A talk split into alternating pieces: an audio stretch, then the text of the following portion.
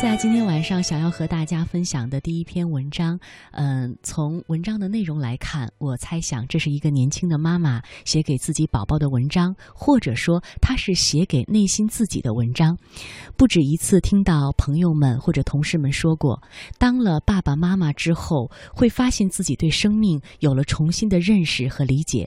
所以，我想今天的这一篇文章，无论在收听节目的你是已经是爸爸妈妈，是准爸爸妈妈，或者还是单身的，呃，你我他都不要紧。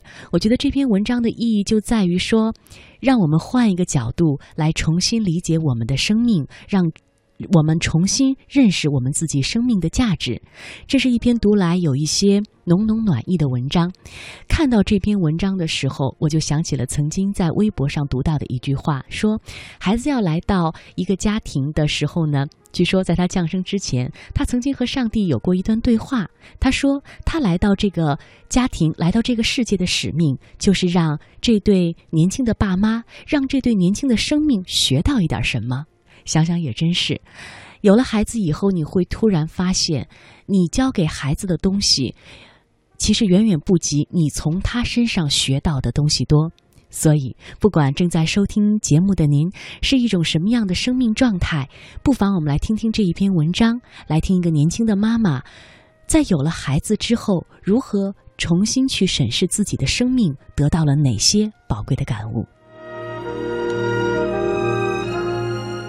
希望你的生命从一开始就活给你自己。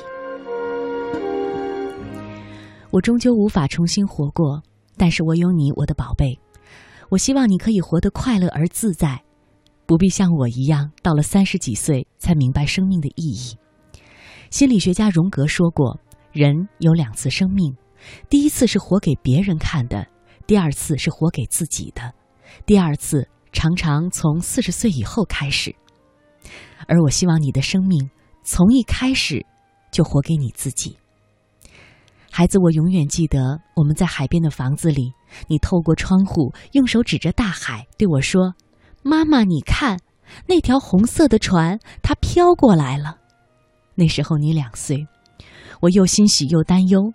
你诗意的语言让我沉醉，温柔的眼神让我幸福，但是我更害怕你敏感多情易受伤。我拼命的想纠正你，每天把你从屋里拉出来，带你去跑、去跳、去玩耍、去呐喊。我希望你阳光、爱运动、大条、粗犷。有一天，我终于明白，我这么做，其实是我在内心当中否定我自己。你身上所体现出来的那些特点，作为你的妈妈，其实我一直以来都是这样的。每一个人对自己都有那么多的不满意：胖的喜欢瘦的，瘦的喜欢丰满的，文艺的羡慕活得神经大条的。当我意识到这一点，我感到非常的惭惭愧。我不喜欢那些因为自己的梦想没有实现，就必须要在孩子身上完成自己梦想的父母。我也不喜欢那些用自己的思想去控制孩子的父母。可是我发现现在的自己和他们并没有什么不同。其实我想说，生命本身有它的样子。一个生命穿越生生世世而来，自带风水，灵魂完备。父母不过是你来到人间的一扇窗、一道门、一座桥。你是内向的还是外向的？你是理性的还是感性的？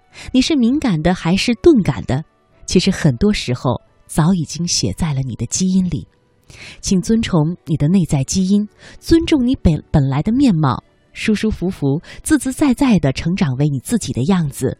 不用活成别人。在我们小一些的时候，总喜欢去思考人生的意义。等慢慢长大了，才明白，生命的意义不是思考出来的，而是要去体验。妈妈认识一个阿姨，她很漂亮，很可爱，但是她老是锁着眉头，总是在思考和担忧。他没有办法在一群人聊天的时候专心的聆听大家的分享，甚至没有办法安静下来去体会孩子的成长。有一次，妈妈给了他一个鸡蛋，让他什么也别去想，专心的去体会这枚鸡蛋的味道。于是，这个阿姨拿起了鸡蛋，仔细的端详，轻轻的磕开，慢慢的剥掉蛋壳，一口一口品尝鸡蛋的味道。他惊喜的发现，原来鸡蛋这么好吃，吃鸡蛋的过程这么享受。从此以后，他尝试用这个方法对待生活当中所有的事情，感受一朵花的芬芳，感受春风拂过面颊的轻柔，感受一杯咖啡的香甜，感受每一个日出日落的光影变幻。生活就像一条宽阔的河流，一路欢歌，一路奔放，时而会电闪雷鸣，时而会阳光普照，时而会有森林沼泽，时而会穿越戈壁沙漠。每一刻都精彩，每一秒都珍贵。在该恋爱的时候恋爱，该奋斗的时候奋斗，该行走的时候行走，该驻足的时候驻足。人生就是一场体验，像拼拼图似的，把这些模块拼完了，生命的意义就了然了。这是一个有些浮躁的年代，大家都在追求各种各样的东西，却忘记了最根本的快乐。其实，快乐和财富。没有必然联系。再说一个例子，有一个阿姨，她自己开公司赚了许多钱，她身体健康、年轻漂亮，但她总觉得生活没有意义。后来，她把开公司的目标变成能帮助多少人，而不是赚多少钱。她的生活发生了变化。这位阿姨的公司提供的是帮助外国朋友在中国找房子的服务。当她以为赚钱，把这个当做目标的时候，觉得自己的工作是那么的乏味和辛苦，有时候甚至会想，这笔钱我不赚了，我不想这么辛苦，起早贪黑，风吹日晒。但当她以帮助别人为目标的时候，她看到的这些外国朋友到了中国，第一个向她求助，她的内心非常的满足。他看到他的客户在他的张罗下安居乐业，看到孩子们在草地上嬉笑欢闹，他非常的开心。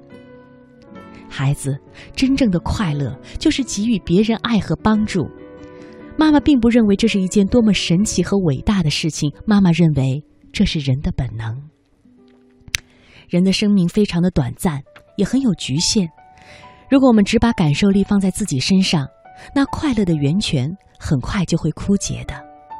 当我们开始去爱人，去关心别人，去付出，我们会看到我们的能量是可以无限放大的。那些被我们温暖过的人，会因为我们的帮助变得更美好，而他们会继续给予其他人善意和关注，让爱延绵不断。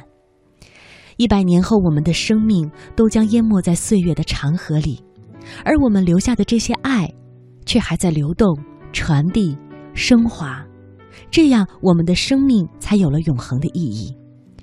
最后，我想写下对所有孩子的祝福：愿你独立。但懂得温暖，善良但学会坚强，坚持梦想但懂得迂回，生命辽阔但内心笃定。愿你们拥有爱人和快乐的能力，到永远。